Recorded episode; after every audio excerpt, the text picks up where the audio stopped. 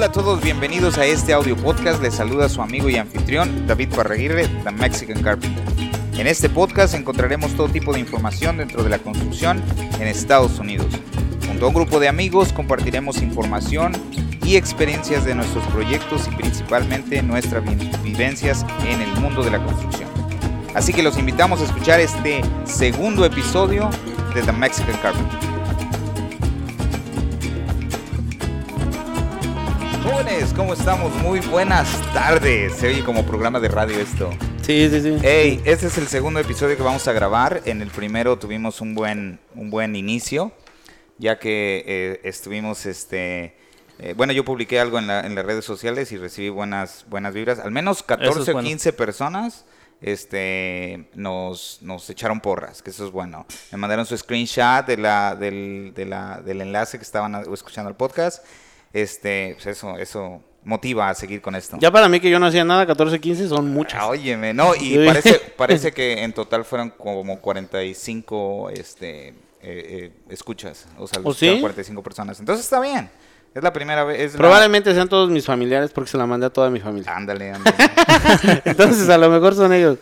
Bueno, vamos a darle con esto que es el podcast aquí en The Mexican Carpenter y vamos a, a darle con el segundo episodio. Este, vamos, eh, Manny, ¿qué es lo que, cómo te, cómo te va la semana? ¿Qué has hecho? Pues ha sido una semana que, gracias a Dios, ya es viernes. La verdad que salimos a flote por, por bendición de Dios porque ha estado crítico, ah, sobre todo por el tema que vamos a tocar el día de hoy, que ha estado complicadísimo, la verdad que le he sufrido. Y sí, ya arañando, ya arrastrando, la neta salí, porque sí estuvo muy complicada la semana, estuvo muy tensa, estuvo no se dieron muchas cosas que se tenían que dar, no se realizaron muchas cosas que se tenían que realizar, pero gracias a Dios llegamos al viernes, bendito viernes. Y, no paramos porque todavía vamos a trabajar mañana y el domingo. Entonces, pues sí, básicamente la semana todavía no se termina. Todavía no se termina, exactamente. ¿Y tú, Mario, cómo vas? Pues casi similar, pero yo sí terminé lo que tenía que terminar, aunque sí, solo, porque uno se enfermó y el otro ya no quiso llegar. Y... ¿Cuántas, ¿Cuántas personas trabajan contigo? Dos. Dos. Y, empezaste la semana bien y terminaste solo. Sí, terminé solo. No, de hecho, uh, uno me llamó el viernes pasado diciéndome de que se sentía enfermo, entonces le dije que mejor que se quedara en casa. Y ya luego me llamó después el martes, me dice, no, no me siento bien, entonces que agarrara la semana, porque así como están las cosas ahora, yo creo que es bueno quedarse en casa.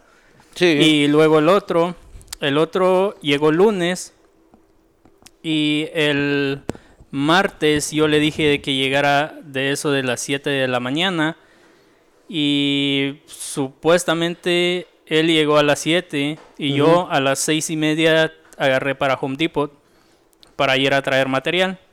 Y había un atascadero en Home Depot. Llegó eso de las siete y media, me llaman y me dicen, me dice el jefe de que en dónde estás y le digo en Home Depot, ya llego en tu casa, como estábamos trabajando en su casa. Y me manda un mensaje el otro chamaco que me dice, ah, fíjate que me siento mal, tengo dolor de cabeza, estoy tosiendo, hasta me dijo que tenía vómitos. Entonces le digo, ok, ¿sabes qué? Si quieres agarra el día y a ver qué pasa mañana. Y se fue. Y el siguiente día no me preguntó ni para dónde íbamos o si vamos a trabajar o no vamos a trabajar. Entonces dije yo, no, pues se, se sintió mal. Ya no llegó. Entonces el miércoles fue que contactó a mi jefe diciéndole de que yo nunca aparecí en el trabajo. Y yo a las siete y media platicando con el, vato del trabajo. Entonces ah, ya de ahí le dice que no, que yo nunca aparecí, que, que él estuvo ahí en, en el trabajo hasta las ocho y media y yo llegué a las 7.45 en el trabajo, ya no había nadie. Lo, mismo de siempre, las mismas excusas, el mismo, la misma historia. Lo de siempre. Y luego le dice al jefe que sí había trabajo todavía y digo yo, no, pues nosotros nos pusimos a reír con el jefe, o sea, porque había un hay un chingo de trabajo. Tenemos dos trabajos comenzados. Y para que diga si había trabajo o no había trabajo. ¿Están haciendo remodelación ahorita? Sí, sí, ahorita sí. Tenemos dos baños y Ah, demolimos un baño apenas, lo vamos a convertir en pantry. Okay. Ajá, y en la casa de mi jefe estamos remodelando su cocina. Tumbamos unas paredes y pusimos beam y todo eso y ya, ya lo tenemos listo. De hecho, hoy pusieron, terminaron de poner el piso y quedó chido. sí, pero ya, ya la próxima semana creo que vaya, van a llegar los gabinetes y a colgar gabinetes. Sí, eso fue el miércoles. ¿Y el jueves trabajaste solo entonces? ¿O, cuándo ya, ya trabajaste? No, empecé desde el martes solo. Oh, martes. Sí. O sea, martes, miércoles, jueves y viernes te levantaste solo. Solo, solo. ¿Y mañana también trabajas? Sí, mañana también. Tengo que ir a chingar. ¿Solo también? Sí, solo porque no No, pues yo pensé que estaba muy mal. Yo de mínimo traigo la H en el, en el momento que estamos grabando este podcast es viernes y entonces, o sea, van a trabajar sábado y sábado. ¿Tú sábado y domingo? Sábado y domingo. No, yo domingo no. Es sagrado. yo también, por eso. por ser sagrado lo pongo a trabajar. Pues algo, algo de, de similitud igual. mi, mi, semana con aquí en, trabajando. Yo tuve dos días eh, un poco raros porque recibí unos familiares que vinieron de México. Y este, pues hay, hay que atenderlos y, me sacaron un poco de mi rutina, estuvo bien porque hice cosas que no había hecho ya desde hace Que normalmente no hacías. Sí, sí, sí, porque ya tenía como 8 o 9 años que no iba al casino y esta, esta vez fui. ¿Y qué tal te fue? Eh, eh, fíjate que estuvo bien, bueno, de principio eh, empecé jugando 200 dólares en la, en la ruleta. Casi siempre que voy a los, a los casinos voy a la ruleta, casi no uso máquinas o casi no, al blackjack poco le entiendo, entonces a la ruleta. Yo a todo no le entiendo. Y, y, yo siempre soy de cajón el 2, el 2 o, o, el 1, ¿no? Siempre, casi siempre cae. Pues es el que más está en la ruleta y el que menos paga, obviamente, ¿no?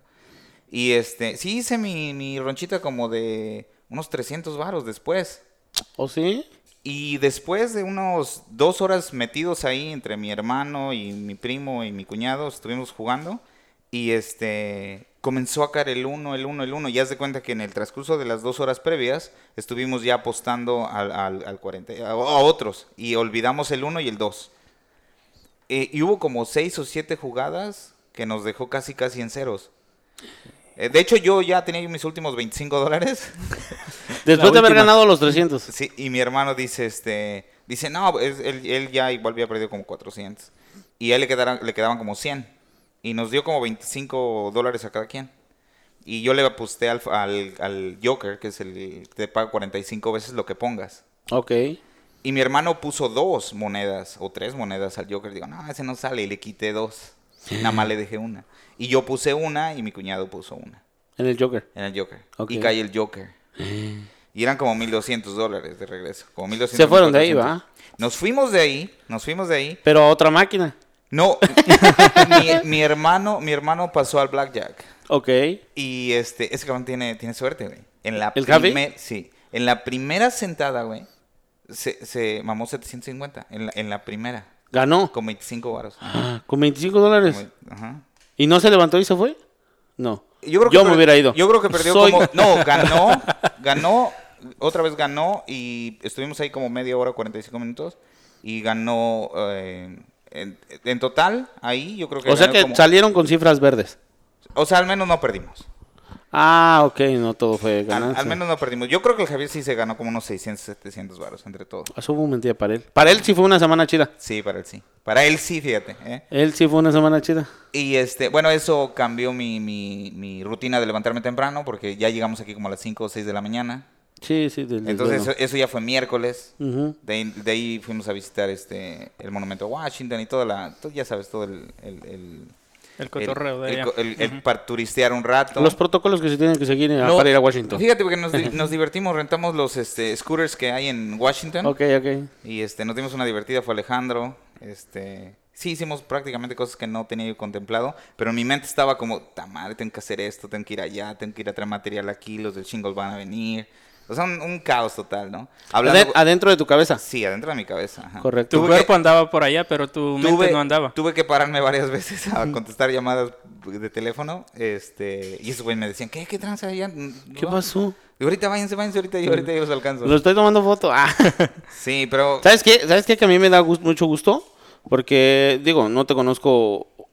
Vaya, en lo personal a lo mejor no te conozco del todo. Sé que eres una persona todo madre. Pero sé que a veces eh, te, te, como que casi no gozas ese punto. Sí, ¿verdad? La familia, El trabajo te, te, lo disfrutas y te absorbe, pero, Pero la familia no. Y me da gusto, me da gusto escucharte que te diviertas, porque es algo chido. y, entiendo el hecho de que a veces estás físicamente, pero en la cabeza hay un caos, ¿se entiende? Hay un caos. Yo hablaba con mi suegro hace tiempo de eso y él me, me dio un consejo. Él me dijo que, él me aconsejó a lo, a lo ranchero. Me dijo, mira, Manuel, cuando tengas que estar en donde estás, disfruta lo que estás haciendo. Porque el trabajo nunca se va a acabar. Ese nunca se va a acabar. Y es cierto, es cierto. la verdad es que sí. Nunca se va a acabar. y es que no gozamos nada, no gozas, no gozas el estrés cuando estás estresado del trabajo y tampoco gozas la tranquilidad cuando tienes que tener la tranquilidad. Cuando estás tranquilo quieres el estrés o tienes el estrés en la cabeza y a veces cuando estás en realidad que te tienes que enfocar en el trabajo y que suele estar el estrés, tampoco lo disfrutas porque a lo mejor estás pensando en otras cosas como la familia. La, otra, la otra vez estaba escuchando un audiolibro sobre eso, sobre la, la constante eh, esfuerzo del ser humano por alcanzar la felicidad. Y la felicidad viene con motivo, o sea, vienes luchando todos los días por esa felicidad que algún día piensas que va a llegar, ¿no? Y en ese constante de lucha, día a día, olvidas el momento entonces cuando llegas según tú a la felicidad, ya llegas viejo, cansado y sin fuerzas. Y ya no la disfrutas. Sí, a lo mejor tengas el dinero, la posición, la tranquilidad, pero ya no es la, ya no es la misma eh, eh, energía, energía que, que, se requiere para, para eso, ¿no? Entonces dice, eh, o sea, lo, lo, lo, lo, que trataba de decir el audiolibro era el equilibrio, ¿no? O sea, y tratar de, pues de, de dar al 100% en lo que estés, lo que te dijo tu suegro, ¿no? O sea, si estás en el trabajo, pues dale. Y si estás con la familia, pues ponle, ponle, ponle, ponle, ponle atención a la familia. Sí, es cierto. Es un poco difícil cuando tienes todo este caos encima, por ejemplo, tú, Y sobre todo la costumbre. A veces no nos desacostumbramos a, a dejar las cosas a un lado. A veces no nos considero que los tres somos de esa índole de ponernos la chamarra del trabajo y a veces nos cuesta trabajo quitárnosla cuando llegamos a casa. Exacto, porque tenés que pensar qué es lo que vas a hacer el siguiente día. O por ejemplo si tenés trabajadores tenés que saber cómo acomodarlos el siguiente día. O por ejemplo si tienes tres o dos proyectos a la vez tienes que saber cómo llevar los dos proyectos al mismo tiempo. Entonces es un caos ordenar material este todo lo que conlleva. checar que la gente esté que haya llegado o hacer tus propias responsabilidades. Fíjate de que eso eso es lo que estoy haciendo yo ahora. Y yo no hacía esto antes hasta que llegué en esta compañía de que eh, no me dijeron que hiciera eso pero yo le dije que me diera el rol ese de, de, de ahora encargarme yo de los materiales de la gente y todo eso porque quiero aprender eso quiero tener la experiencia para algún día si yo ah, hago mi compañía entonces ya, ya tengo la experiencia más o menos cómo organizar todo. Lo que envuelve el movimiento, la logística, la planeación. Sí, por ejemplo, otra cosa también, por ejemplo, lo que, lo que pasaba antes era, por ejemplo, el, el patrón tenía que ir a traer el material y todo eso.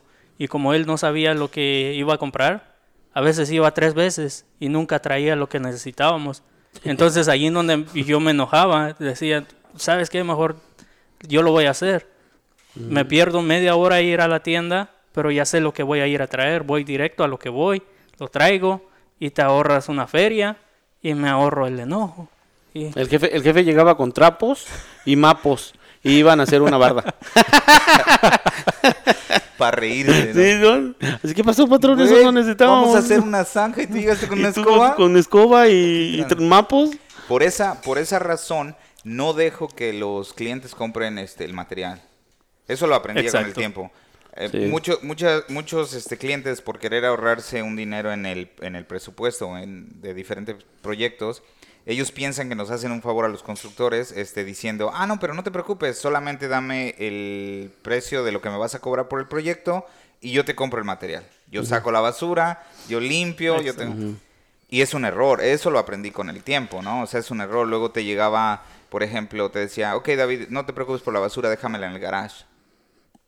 Eh, el cliente, ¿no? Entonces la comenzabas a acumular en el garage.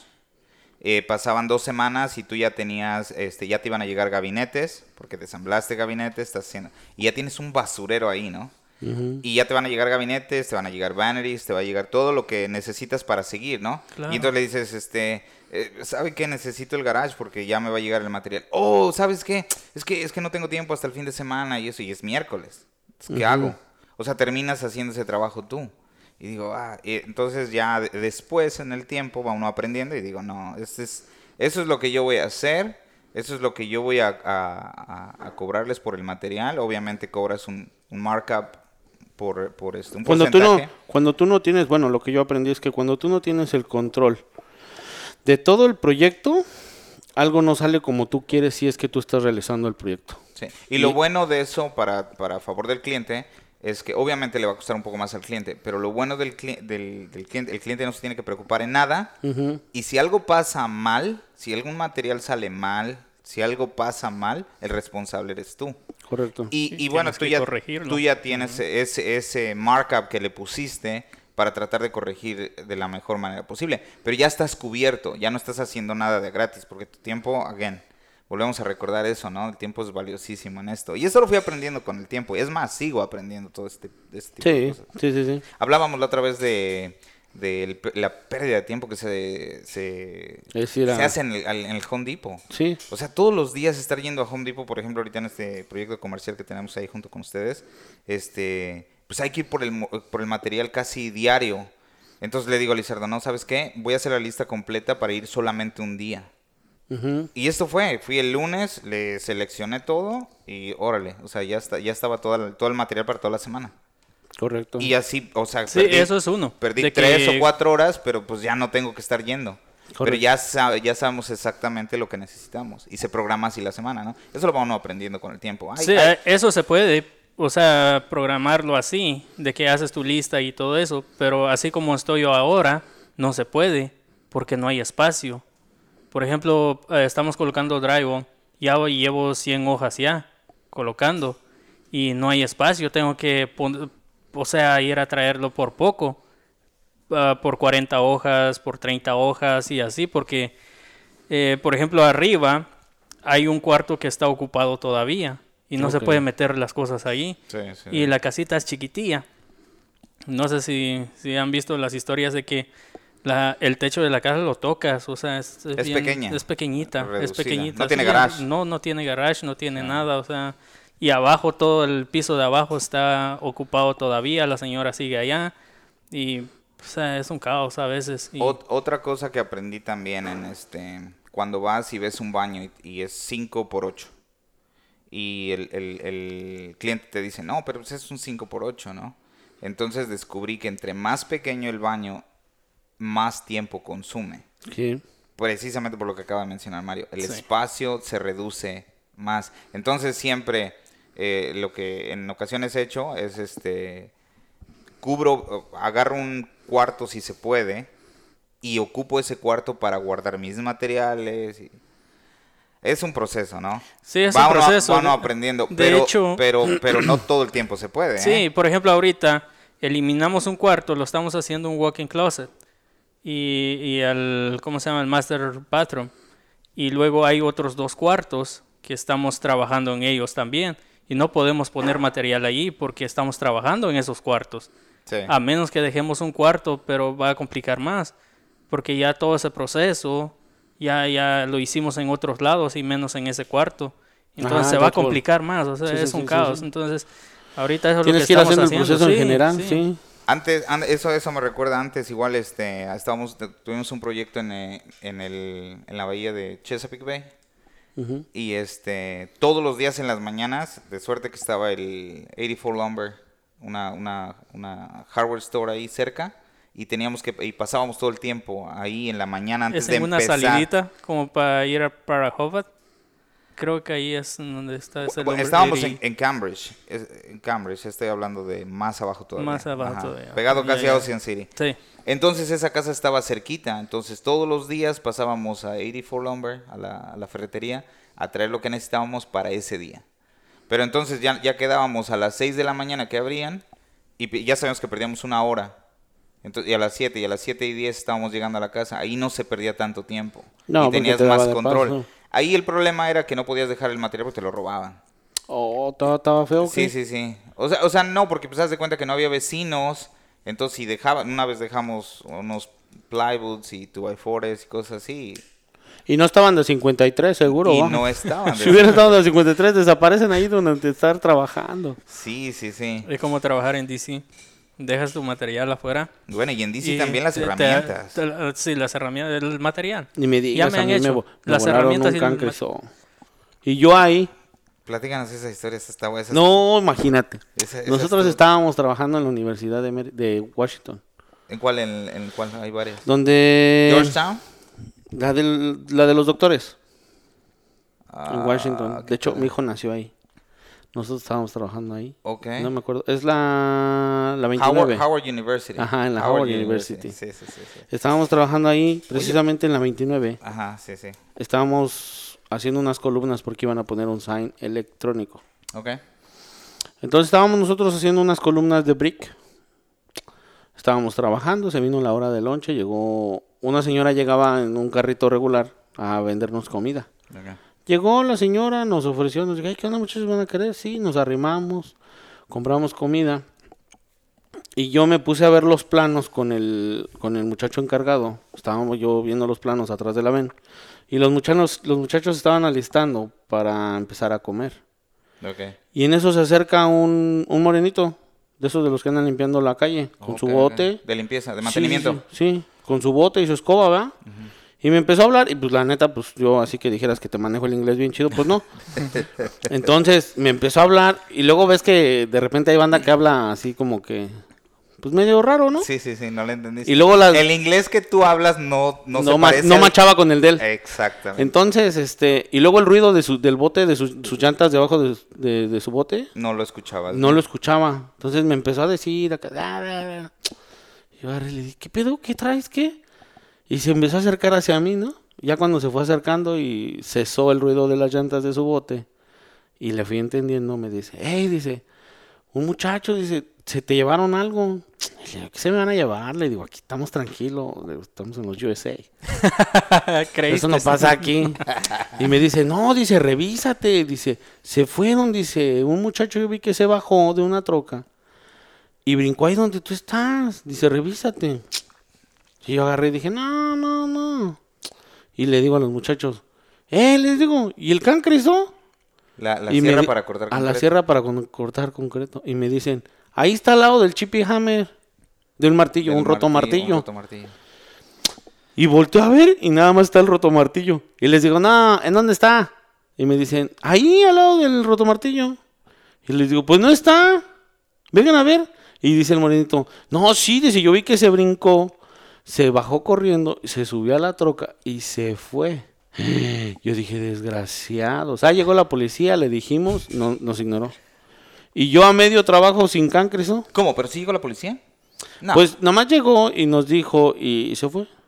¿Pero tú, tú la llamaste para hacer el reporte o...? O la que pasó ahí, una patrulla que ah, pasó ahí. La, como que la paraste. Le Ajá, y como que le valió madre y... Pues sí, porque decir, no mames.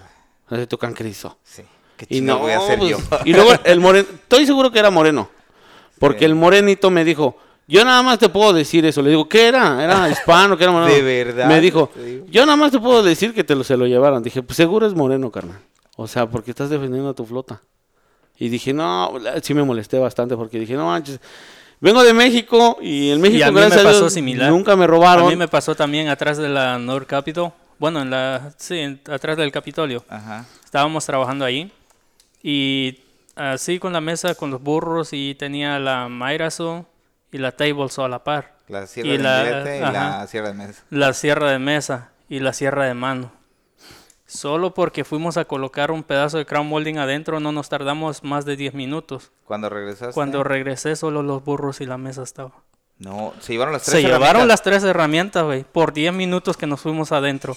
No, yo ya estaba. Pero vengan a Washington, la verdad que está muy bonito. O sea. Sí, está bonito, o sea, pero. O sea, si te pones a trabajar, sí está cabrón, pero para turistear está chingón. No, pero hay otra forma. O sea, ya después. Ah, la otra forma que yo ah, uso ahora es de. Compré un cable largo. Contrato dos, contrato dos securities grandes. los dejo allá afuera con la herramienta. Dos gorilas. Dos gorilones acá, gran machines. ¿Y cuál problema? Sí, eso es lo que hice. Compré un cable grande Y ahora si trabajo afuera... Amarras las Sí, meto el cable en todas las herramientas, aunque me cueste cortar, pero o sea, es mejor. o sea, van a batallar un poquito para llevárselas. No solo de que lo y ya, Yo tengo un amigo que trabaja en, en, en Washington, se llama Andrew. Ah, él está trabajando en, en, remodelación. Y él deja todo, él trabaja, pero él deja toda su herramienta, o sea, él trabaja adentro. O sea, él, él no corta por lo mismo, el mismo problema, se roban su herramienta. Entonces, o trabaja dentro de la sala, la acondiciona con plástico y todo para poder trabajar ahí, o atrás, ves que los townhouse en, a veces, en Washington. Si hay espacio, sí, eso es lo que yo hago. Atrás, atrás. Pero igual atrás hay calle, o sea, casi la mayoría tienen calle. De hecho, nosotros hicimos uh, una edición en DC eh, por la Lime Street y ya no me acuerdo cuál es la otra calle, pero es un, un lugarcito que se ve algo algo que sí tienes que cuidar tus cosillas. Entonces lo que, lo que dijo mi jefe es de que hagamos una fence temporal. Ah, ya si ellos se brincan la fence, ponemos seguro y todo eso, y, si alguien se lleva alguna herramienta, solo lo reportas y ya. O sea, pero tienes que pagar un seguro. Tienes que pagar Sí, tienes que pagar un seguro. a mí me han robado dos veces la herramienta. Una vez eh, temprano íbamos a ir a poner cabrillas era en, la, era en el verano, cinco y media de la mañana nos levantamos, güey, y era una camioneta pickup. Y tenía la caja, tenía el compresor y generador. En ese tiempo usábamos compresor y generador, porque las cajas que hacíamos eran nuevas. Y, güey, eh, cuando nos levantamos a las cinco y media, güey. Ya no había compresor ni generador. Ni, y abrieron la caja donde teníamos las pistolas, cinturones, todo. A un camarada mío le pasó eso. De hecho, terminamos de trabajar y tenía una troca. Entonces se echó todas sus herramientas en la troca. Tenía unas bolsas abajo, entonces echó sus herramientas y se veían bien. Y dice que pasó por una soda en, el 7-Eleven. Cuando salió del 7-Eleven ya no había nada. Vaciaron toda la troca. No manches, son sí, por, ahí en el 2007, güey, mi, mi primo estaba haciendo unos townhouses aquí en Crofton. Este, y fue a comprar eh, clavos al Lowe's de aquí de Laurel. Ajá. Y este, llevaba el compresor y el generador en el carrito, en un carrito que tenía. Y dice que él, él dejó todo cerrado, se metió a Lowe's, cuando salió ya no había ni compresor ni generador, ni pistolas. Pero dice que, o sea, en cuestión de unos 10, 12 minutos. Sí, es que son, sí, o sea, ya tienen experiencia. Entonces, yo, yo me sorprendo cada que voy a, a, las flea markets porque veo toda la herramienta y digo, no manches, a toda esta gente han dejado sin, yo por eso no compro. Es mala onda, ¿no? Yo tampoco, casi, casi no, casi no. Sí hay unas cosas que compro nuevas en la flea market, pero sí casi, casi no. Eso se me hace muy mala onda, güey. Cuando... Sí. No más en porque a Facebook. Me, a mí me lo hicieron dos veces, güey, y se siente re feo. Güey, es con la herramienta que vas a ir a trabajar. Sí, bueno, a mí cuando me quitaron el cangrejo. Y la neta, yo soy bien yo soy bien confiado. Fíjate que yo donde vivía, que no voy a decir dónde porque si no van a ir. Este, Igual yo también. Ya me este, destaparon la, quisieron destapar la venta. Yo, yo dejaba... tengo varias historias de, sí, son historias Yo dejaba la, caja de herramientas sin laquear. De hecho, el lac no le servía. Y yo le dejaba todo. Y los muchachos me decían, eh, güey, ¿aquí no te lo abren? Y yo, ne, pues mi barrio me respalda. Y sí, nunca. Hasta que fui a Washington y me tomaron nada más esa vez. Pero no, sí, yo he tenido la suerte de que sí dejo todo y. Sí, pues yo igual aquí en la casa las llaves y eso. Eh, pero ya voy a otro lado, por ejemplo, al Lowe's o Home Depot aquí en esta área. Sí, sí me da algo, algo de nervios. Por ejemplo, allá en Hudson, allá en Hudson yo podía dejar la camioneta con la herramienta y la llave y yo sé que ahí no iba a pasar nada. Sí. Allá me sentía súper seguro. Pero aquí sí no, aquí, güey, siento que sí, adiós. Sí, está gacho. Adiós, mundo cruel, sí. Ahí ahorita andamos trabajando ahí en Baltimore y Peor. sí, la, oh, laqueamos. claro. Todo. Sí. he laqueado todo, todo el tiempo porque sí está... Y fíjate que ahora, ahora le pongo más atención a eso. Por ejemplo, ahorita que están trabajando los muchachos aquí en Silver, eh, bueno, ahí en ese lugar. Este... Sí, no digas, pues si no van a ir. Sí, les digo. porque dejan la caja. Deja la caja con la herramienta y le ponemos el forklift arriba, ¿no? Y, le, y aparte el Lizardo le pone todas las cadenas a la... Le pone la, el cable ese que dice de acero, se la amarra a la caja y se la amarra a las escaleras. Porque si no también las escaleras no la chingan.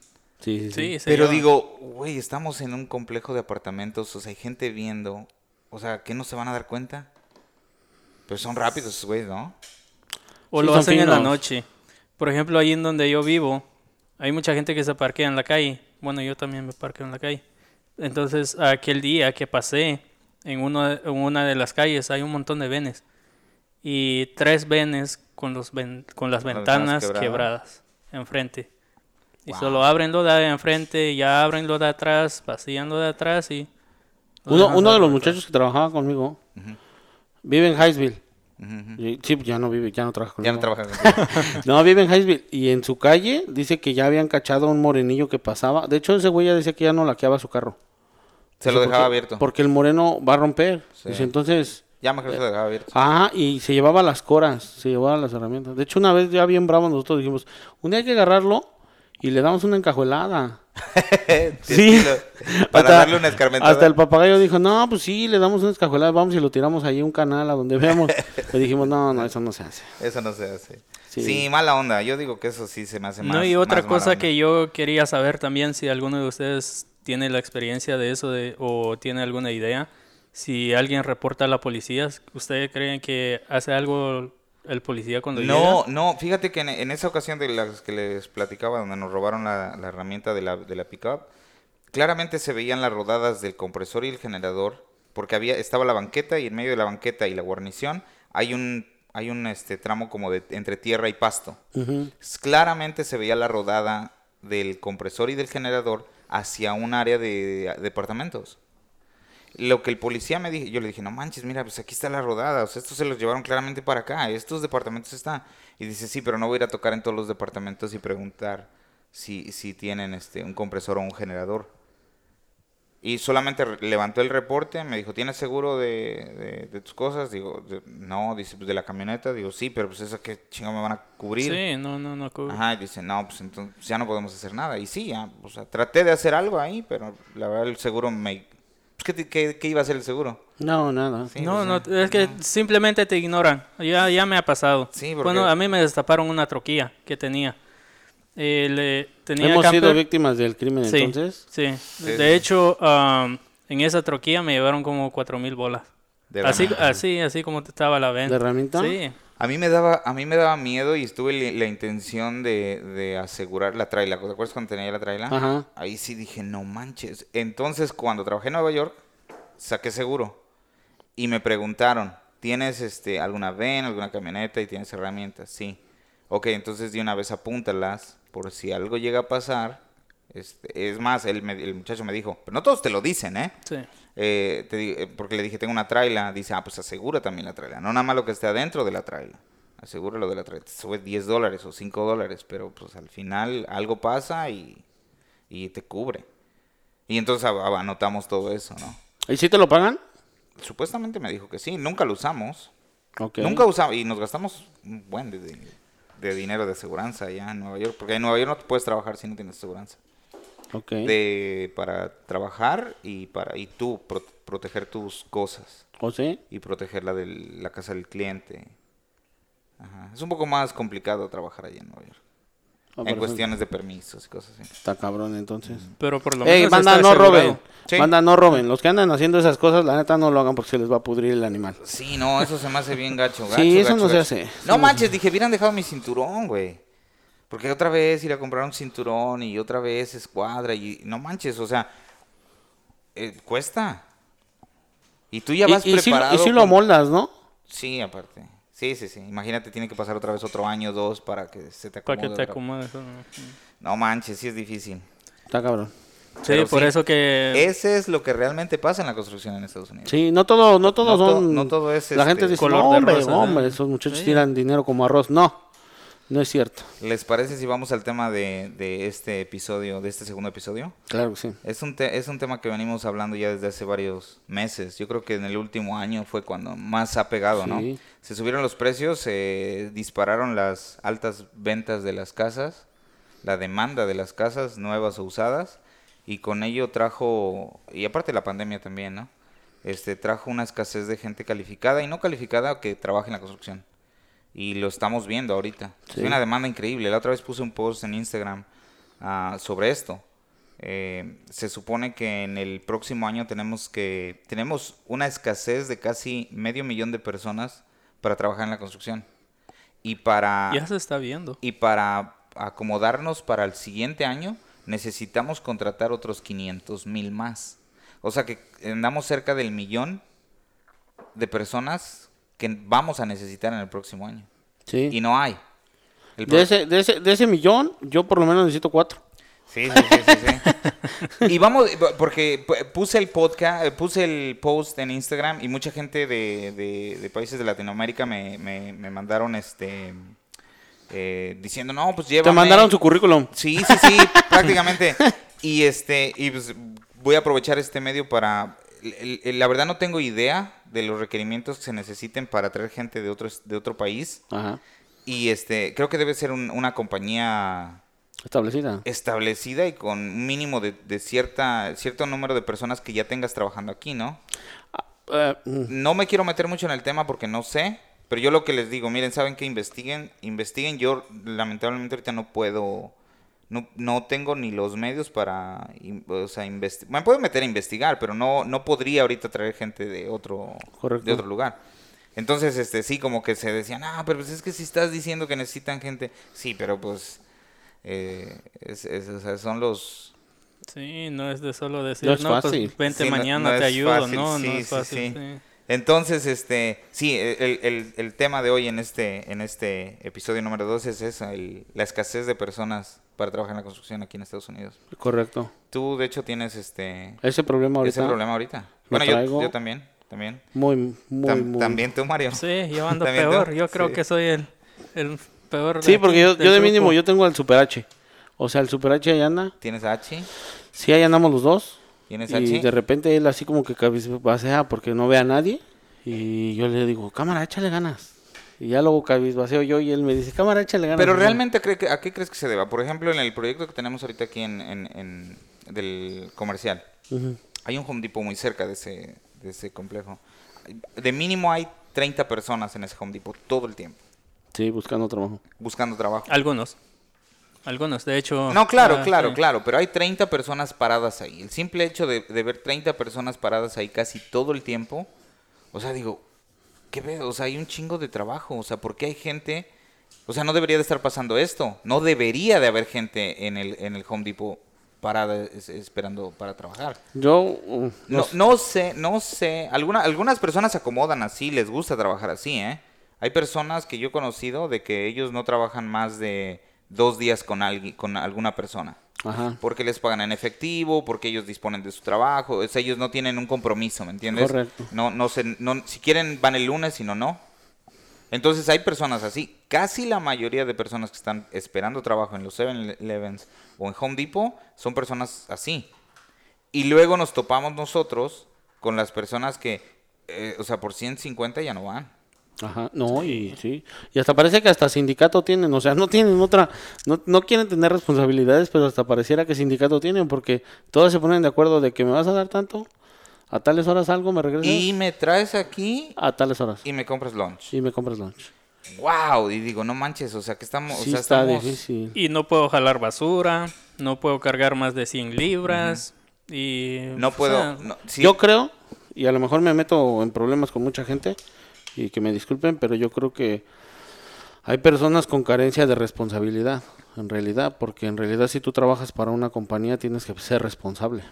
O sea, va a haber reglas, van a presentarse situaciones en las que tienes que comprometerte y la mayoría de esas personas pues en realidad lo que menos quieren es compromiso. Sí, sí. En realidad lo que quieren ellas es que se les vaya el día así. Sí y recibir luego luego la paga. en realidad porque me ha pasado, o sea, lo digo porque he, ido por esa gente y dicho, ¿sabes qué? Vente, échame la mano.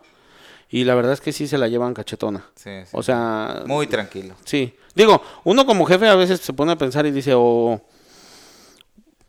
O te pones a pensar y quieres que, que salga el trabajo, ¿verdad? Y a lo mejor no porque... No porque yo estoy generando del trabajo, sino yo lo veo por la responsabilidad que tengo de ese trabajo entregarlo. Claro. Más allá de lo económico, yo siento la responsabilidad de entregar un trabajo. Claro. Hablaba con, no me recuerdo con quién platicaba, pero tengo un proyecto para hacer un concreto estampado, es grande, son como 35 yardas de cemento. Obviamente el H y yo, pues no seríamos capaces de... me va a quedar grande. Entonces la persona con la que platicaba, mi amigo Giovanni, me decía, bueno, pero es en la casa de mi tía su esposo es americano y me habla a mí que, que le gusta cómo yo trabajo. Bueno, eso es lo que me dice, va, a lo mejor y no. Pero este quiere que le trabajes más quiere que le trabaje. Entonces, este yo platicaba con este amigo y me decía, "Pero ahí te puede aguantar, ¿no?" O sea, te puede esperar, es la tía, o sea, hay, hay manera de que hagas los demás compromisos. Y yo comentaba con él, independientemente de lo económico, de si me da o no me da, independientemente del trabajo, de si sale o no sale, la responsabilidad que yo siento en mí de realizar el trabajo, porque ya me contactó, pues está. Sí, sí, sí. Y hay personas a las que tú, ¿cuáles? Volvemos a lo mismo, que vas a con ellas o las contratas de esas de las que están en el Home y ellas no les importa si tú tienes que sacar el trabajo hoy. No les importa. Vienen a hacer las ocho horas o las que tengan que hacer para llevarse el dinero que, te piden, porque no es como que, hey, tengo 200 baros, tengo 150. No, no, no, no, me tienes que dar 250 y a las tres y media me regresas de donde me recogiste. Sí, no, no. Entonces sí dices tú. Y tiene que ser puntual. Sí. Sí. Y, ya en realidad esa es la otra cosa también. Por ejemplo, a veces no tenemos horario para salir. Ese es el otro problema también con los trabajadores. A veces eso es lo que ellos no entienden. O sea, tenés que hacer otra cosilla o, o sacar la lista de material que necesitas el siguiente día. Y ellos, no, ya vámonos, ya se terminó la hora. Ya, no me estás pagando más. ya, no me, ya no me estás pagando por y sí, ya me ha pasado de que a veces pasamos, por ejemplo, una vez pasamos 10 minutos. Dijo el vato, no, me tienes que pagar la hora más. Por 10 minutos que pasamos. O sea, ¿qué pasó? ¿Qué onda? Yo me recuerdo. Y la otra cosa también, cuando platicas con los clientes y ellos eh, están parados ahí. Ah, sí. Y siguen cobrando. Sí, o sea, si quieres, vete, güey. No, no te necesito, o sea, por ahora. o sea, para platicar, no, no, no deberías estar ahí. Si ya te urge irte, ok, pero no te va a pagar. O sea, ¿cómo te voy a pagar? A mí, me, a mí, yo no sé, ¿verdad? Son, son diferentes tiempos y diferentes circunstancias. Yo cuando llegué a trabajar, a donde llegué a trabajar a la compañía, cuando llegué, uno de mis tíos trabajaba ahí y él me decía, mira, porque, porque cuando yo llegué llegaron varios visados y nos, nos esperábamos todos el mismo vehículo para irnos al mismo lugar donde vivíamos. Entonces uno de mis tíos, o sea, la necesidad de esperarte o estar ahí en el lugar del trabajo era necesaria. No, no me podía ir yo porque no tenía vehículo. Entonces el tío me decía, mira tú que te puedes quedar, agarra aquella máquina y comienza a mover. Enséñate. O muévele aquí o muévele acá. Exacto. Y yo, a mí se me quedó eso. Entonces, yo, yo la verdad es que era una de las personas que... Y luego a veces hasta cuando recién me casé, cuando estaba yo con mi esposa, me decía, pero es que ¿por qué te quedas más tiempo? Y yo me quedaba, a veces yo, yo limpiaba las camionetas. Yo me acuerdo que, no, no por decir que soy importante, pero yo era el único que las limpiaba. A veces los que la traían, yo no manejaba. Yo era el chalán. Pero yo me quedaba y las limpiaba, yo quedaba aquí o me iba a la oficina y andaba escuchando y andaba platicando. Yo quería quería saber, quería, como dijo Marito, yo tenía hambre. O luego agarraba la máquina o iba y veía al mecánico a ver qué andaba haciendo. Yo andaba... El simple hecho de conectar con la demás gente y envolverte en lo que estás haciendo, eso ah, eh, habla de la, de, la, de la persona, ¿no? Pero vamos, las personas, no, no todas, me imagino que debe de haber gente que se salva ahí en, en Home Depot, ¿no? Muchas veces, yo lo hice, cuando tenía 14, 15 años, yo lo hice. No, no tenía otra alternativa. O sea, era ahí o no trabajaba. O sea, porque no me contrataban, era muy pequeño. Pero Yo pasé mucho tiempo ahí también, en la, en la pero a mí me Pero a mí me gustaba, por ejemplo, un salvadoreño que me dio, me dio trabajo como por tres meses y yo estaba yo eh, encantado. Estábamos haciendo un waterproofing de, estamos eh, permeabilizando los, los basement de unos apartamentos y fue bastante el trabajo. Y, no manches, o sea, íbamos un grupo de guatemaltecos y yo, y yo decía yo, ahí iba un peruano también, este, y era, éramos como ocho.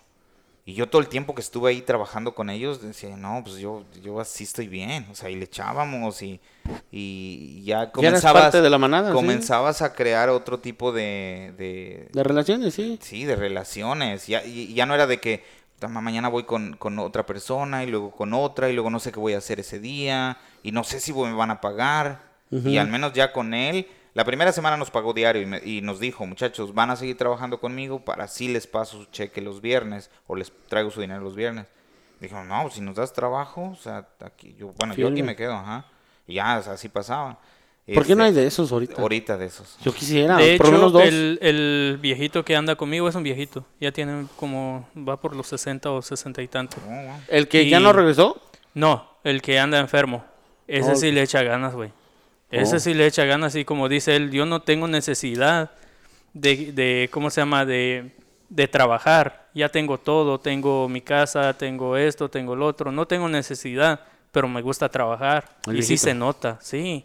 Y a pesar de que no sabe nada de construcción, él lo que hacía antes era tienda, tenía tiendas. Y no sé qué le pasó. No le he preguntado ni le quiero tocar ese tema porque a veces lo, lo desvía. Entonces mm, no quiero tocar el tema de con eso. Y, y sí le echa ganas. A veces me dice, no sé cortar, me dice, pero... Pero quiero aprender. sí, Sí, de, de esa. Pero ese, eh, bueno, estamos de acuerdo que es un señor de otra generación, ¿no? También. sí. Que la también. generación de las Sí. que... Vamos, vamos a tocar ese tema. ¿Qué creen ustedes que, que por qué creen que ustedes no tenemos la suficiente gente involucrada en, en- en la construcción y, y lo que acabas de decir? Gente, gente que está ya demasiado grande todavía está envuelta en la construcción, pero los jóvenes están completamente ignorando este ramo. ¿A qué creen que se deba? ¿Qué creen que debemos de hacer nosotros para atraer a los jóvenes? Marito. Pues mm, no tengo mucha experiencia en eso. Porque si se dan cuenta, tenemos una, o sea, casi todas las personas que son este líderes en o que saben de eh, instalación de, de cerámica, los que hacen roofing y todo eso, toda la, toda esa gente, los frameros, los, Sí. los, los que hacen drywall, son personas arriba de 40, 45, Sí, 50. ya, ya van para allá. Ajá. Sí. Es muy raro llegar a un lugar de trabajo y ver jóvenes de entre 18 y 26 años. Es muy Eh, raro. güey, sí, de hecho, ah, estaba viendo yo las historias del, del, del batido que coloca las escaleras. Ah. Eh, ¿Cómo se llama? No sé cómo se llama. Carlos. Oh, Carlos. El, el grupo de él, todos jóvenes. Ese, ese sí. sí, eso es lo que vi. O sea, Sí. eh, a mí se me hizo raro. Sí. La neta se Hay que me hizo preguntarle raro. dónde los consiguió para que pase el dato, ¿no? Bueno, uno es su hermano y dos, eh, do- dos o tres de ellos son conocidos de él de allá de... Del de rancho. México, del rancho. Ah, no, Ah, pero es que son de allá. O sea, es que es otra vaina, Es ¿no? otra, otra, otra banda. No, pero bueno, su hermano se acaba de graduar y está involucrado en la construcción. Ok. O sea que... eh, Entonces, pero viene, viene jalándolo. Viene él, de ¿no? escuela, Viene, viene de escuela. gente. O sea, traen, su traen- papá fue fraimero, su hermano es este hace belleza de, de escaleras. sí, o sea, son, much- muchachos que fueron enseñados por un señor de 50 años de ahorita. Sí, sí, sí. Más sí. de 50. Bueno, pero ¿qué creen ustedes que nosotros como, como eh, eh, los que estamos ahorita en el medio, qué creen que debemos de hacer para atraer a los jóvenes? Porque no- hace 10 años o 15 años cerraron las escuelas de, de carpintería, de soldadura y electricidad y plomería en las escuelas eh, secundarias aquí en Estados Unidos. Las cerraron completamente porque casi nadie asistía a las clases esas. Ahora están tratando de regresarlas Sí, porque ya- de regresarlas, ¿no? Para, para, para preparar a la nueva generación. Obviamente que estamos entrando a una nueva era donde la tecnología va a formar parte esencial de, del- del- Yo creo que de la es- nueva... Yo creo que ese es el problema. Entonces, ¿cómo sacar a los chavos de jugar Xbox y de estar perdiendo el tiempo, no perdiendo el tiempo, o de estar mucho tiempo en, en la nueva tecnología de los do- de 2000... De los del 2000, del del 2000, para arriba. se vino. La verdad que yo considero que va a ser una cuestión muy difícil. Y explico por qué. Porque el mundo de las redes sociales suena suena como un castillo inimaginable. Que, que construimos con pura foto Sí. bonita, pura... Y no solamente eso, sino que los muchachos, obviamente, no quiero decir que todo el mundo es flojo, porque no todo el mundo es flojo. Pero obviamente el mundo, por su, por su naturaleza, está el, el crear para no, Para no trabajar. para no trabajar. O sea, crear riqueza este, desde Sí, un punto sí, de no me- vista ajá, y, y no físico. y la, y, la social media, en realidad está eso. O sea, la gente está viendo que, "Ah, ese güey tiene tantos views, ese güey tiene, hace esto, hace lo otro. Y, y la chaviza ve esa vaina Se, se y dice, en eso. o sea, voy a tener billete, no, Voy me voy a matar, no me voy a tanto". meter y voy a ser popular. O sea, está chido. Y la verdad que luchar contra ese chip que hoy en día los Va jóvenes estar tienen Muy cabrón. va a estar difícil. Muy cabrón. Y luego la otra vez noté, por ejemplo, en, hay, hay un restaurante de comida rápida aquí en, en- cerca de donde vivo. este, vi un letrero donde se, se solicitaban este, cajeras empezando a pagar a 16 dólares la hora. Entonces, fíjate, en un restaurante de comida rápida, donde estás adentro con un clima, el trabajo no es muy pesado. El cocinero empezando de 17 dólares. Imagínate. Entonces, esos precios, tú comienzas a ver esos precios en, en establecimientos como esos, y tú vas a la construcción y nadie va a querer trabajar por 15 dólares. No. Nadie va a querer trabajar por 15 dólares. Va a decir, no, en, en, ese establecimiento me van a pagar 15 dólares, no me tengo que ensuciar, no tengo que andar con botas de trabajo, no me tengo que, no tengo que levantarme a las 6 de la mañana, tengo un horario fijo, tengo comida, voy, voy, a, voy a poder servirme jugo o soda el tiempo que yo, que yo quiera.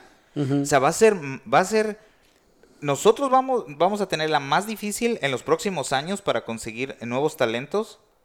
Porque los nuevos talentos que van a venir a la construcción van a ser escasos o todo el tiempo van a estar ocupados. No vamos a tener eh, de, que, oye, voy a traerme a dos jóvenes o a tres. Yo creo que es eso. Y ¿saben qué? Yo creo que no, no es... No todo es bonito en el social media o en esos trabajos donde no me da el sol y como lo que yo quiera.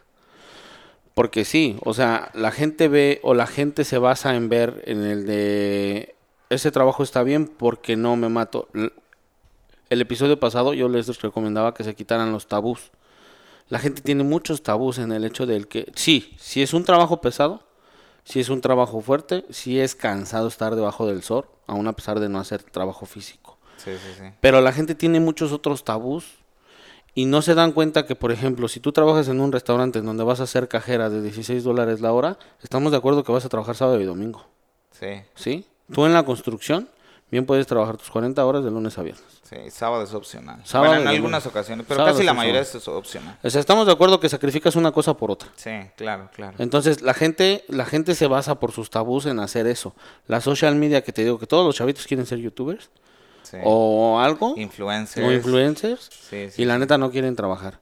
Y luego que pues, los papás, la neta, pues, si no la llevamos cachetón en el hecho de no querer impulsar a nuestros hijos a que trabajen, a que a desempeñarse con a, desempeñarse a que a que aprendan a lo mejor un oficio decía mi suegro también una persona muy sabia que un oficio nunca pesa no al contrario imagínate qué qué qué qué te da tu vida o sea que de poder realizar algo, ¿no? Sí, imagínate de estar en tu casa, y comprar tu casa y poder realizar algún oficio. O pasar al lado de una casa que tú le hiciste y, Exacto. y decir, Mira, chavo, esa casa yo la hice. La satisfacción que da. Eso es, eso es de lo que hablaba yo con Alejandro. Por ejemplo, Alejandro, este, no es que, no es que él, él le encante ir a, hacer lo que hace ahorita, ¿no? Pero él sabe que esto es transitorio, ¿no? Y que esto le está ayudando a formarse de, de otra manera, ¿no? Este, le encanta también el Xbox y el celular, pero también cuando se dedica a trabajar, o sea, se dedica a trabajar y se levanta y, y va, y le, y le gusta, ¿no? Entonces, este, es importante inculcarles eso. A mí, por ejemplo, lo que le digo a Alejandro, de que, es satisfacción llegar a un lugar donde no hay nada y al final del día echarte para atrás y ver lo que creaste. Correcto. Lo que arreglaste, lo que mejoraste para el cliente, ¿no? Sí. Esa es la satisfacción este, que necesitamos inculcarle a los morros ahora, a los, a los jóvenes. Va a ser muy difícil con ese, con ese contra en lo que estamos. Con, en contra de lo que estamos. Es, es, es, es, que es increíble, digo, no manches, 16, 17 dólares en un lugar aclimatizado, no me voy a ensuciar. O sea, yo no voy a la construcción. O sea, si tú me preguntaras, bueno, no sé, yo siempre fui curioso y, tuve la inquietud de crear siempre algo con mis manos, ¿no? Aunque no, no, no me disgusta la, no me disgusta la, la, cocina, ¿no? o atender a las personas. Pero sí se me hace más estresante eso que ir y construir algo con mis manos. Sí, va a depender de cada quien. y, y, yo lo veo en este punto. O sea, que aunque tú veas la cantidad que tú vas a ganar, en realidad el esforzarte siempre va a estar. Ya seas adentro de un restaurante o afuera en, un, una construcción. Sí, para querer en realidad en cualquier lugar tienes que esforzarte, tienes que trabajar. Tienes que trabajar. Disciplinar. Así sea lavando baños. En todo, en todo, incluso en las redes sociales. A veces, a veces ah, hacen cosas que no deberían de hacer. Por ejemplo, hay algunos que hacen retos que se traigan un huevo crudo o un huevo que ya está podrido solo para ganar views, o sea, para, vistas, para, sí, hacerlo para hacerlo viral. O también pensando de que en esto voy a ganar millones. O también las personas que son virales que tienen un cuerpo atractivo, porque eso vende bastante. La verdad que mis respetos, porque considero que son personas disciplinadas. Claro, tiene, tiene su talento también eso, ¿no? Porque el, o sea, si uno se deja ir, yo por ejemplo como yo, yo me dejo ir, yo disfruto, yo gozo, y pues por eso estoy redondito. Entonces hay banda que no, hay banda que dice, no, sabes que yo voy a comer esto, yo voy a hacer esto. También ahí está su sacrificio. La gente nada más ve la foto y dice, no, está chida. Sí. Pero no sabes que pasó por unos tacos y se los aguantó y no se los echó. Sí. Y la neta le pega al gimnasio y la neta hace esto, hace lo otro, hace aquello, porque no nada más está delgado por estar delgado. Claro. Entonces todo tiene su sacrificio. Y yo creo, y yo creo que va, a depender igual mucho de lo que acabas de decir de los papás, el, lo que les motives tú a tus hijos.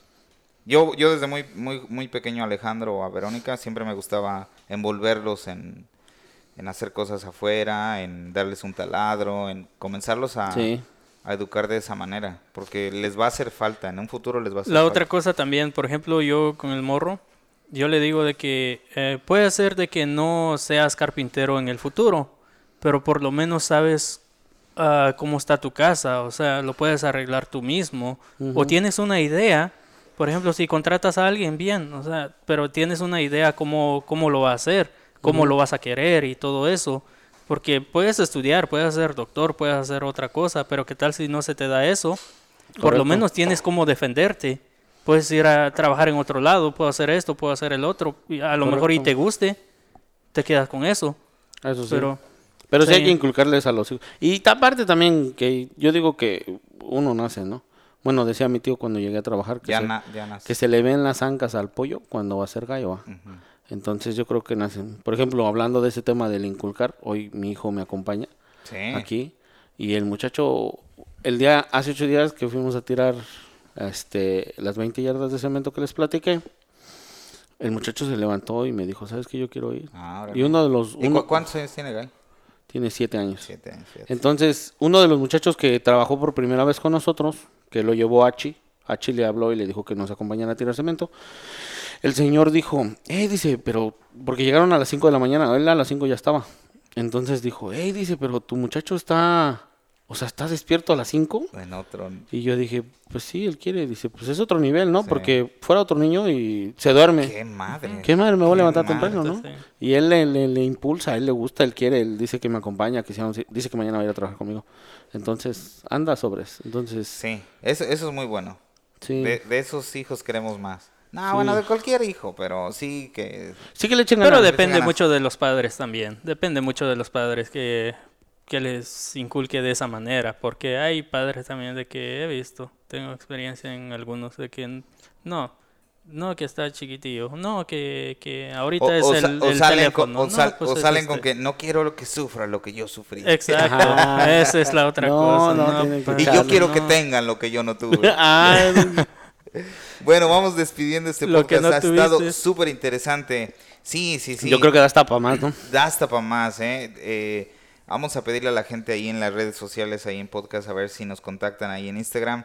Eh, si están dentro de los Estados Unidos, a ver si tienen el mismo problema. Yo creo que es, en todos los Estados Unidos. Sí, yo Hablé con una persona de LP Smart Sighting hoy en la mañana y él está en Texas y tienen el mismo problema. Hay bastante demanda de casas, principalmente en Austin, porque bastante gente está moviendo de California a Austin y este no hay gente, no hay gente.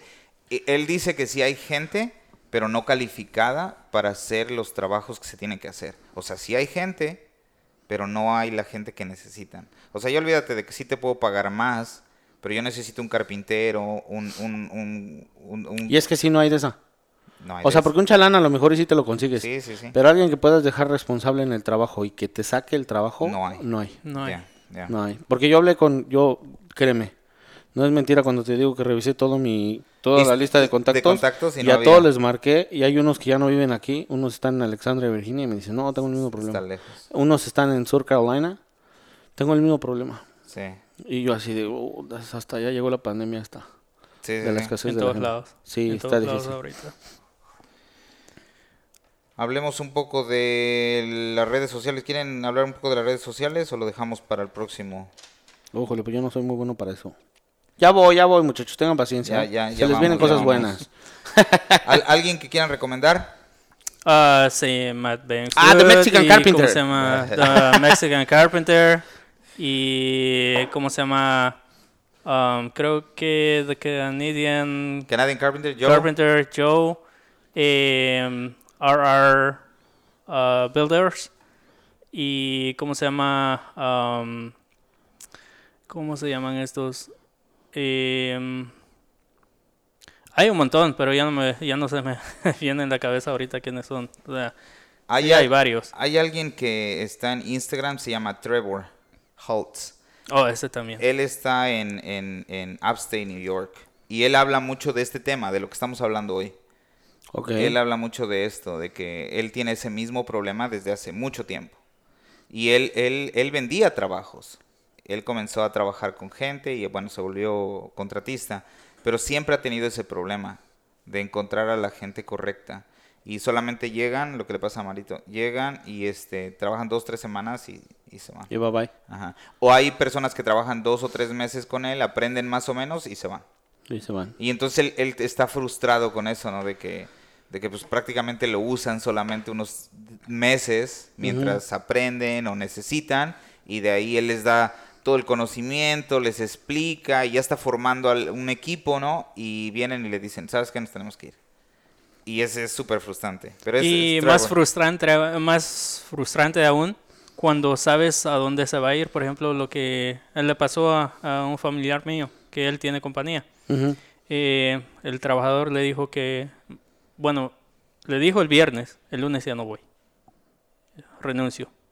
Y le dijo, ¿por qué no me avisaste una semana antes, por lo menos? mínimo, ¿no? Sí. Es que sí se siente bien gacho. El mismo día. imagínate, no, imagínate, se sale con él, solo aprendió lo que tenía que aprender, se sale y se salta con el mejor amigo de él.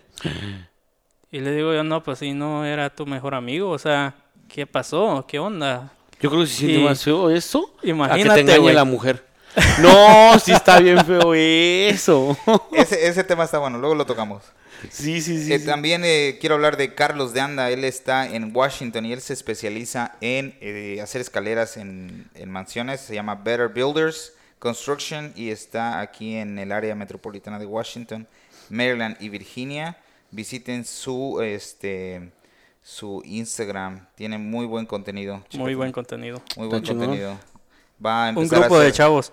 Sí, sí un grupo de chavos. ¿Este es el que hablábamos? Sí. Sí, sí, ¿Del que son chavos? Sí, sí, ¿No le harán al cemento, no querrán venirse conmigo? Chécate nada más. Hacen muy buen trabajo. Ah, no, sí, qué detalle. ¿eh? Eh, eh, por lo que sé, están haciendo unos videos para mostrarnos igual lo que hacen. Entonces, este, tienen muy buenas, muy buenas ideas. Así que quiero aprovechar igual este podcast para agradecer a nuestro amigo Brian Abdallah, que es el que está encargado de de crear todo esto, de finalizar esto, de editar, de ponerlo arriba. Él es el que el que se encarga de gracias, Brian. Muchas, muchas gracias. Brian. Thank you, buddy. El cerebro. síganlo ah. también en sus redes es el sociales. del grupo. Voy a dejar las redes sociales igual de Brian en, en, el notes de aquí del, del, podcast.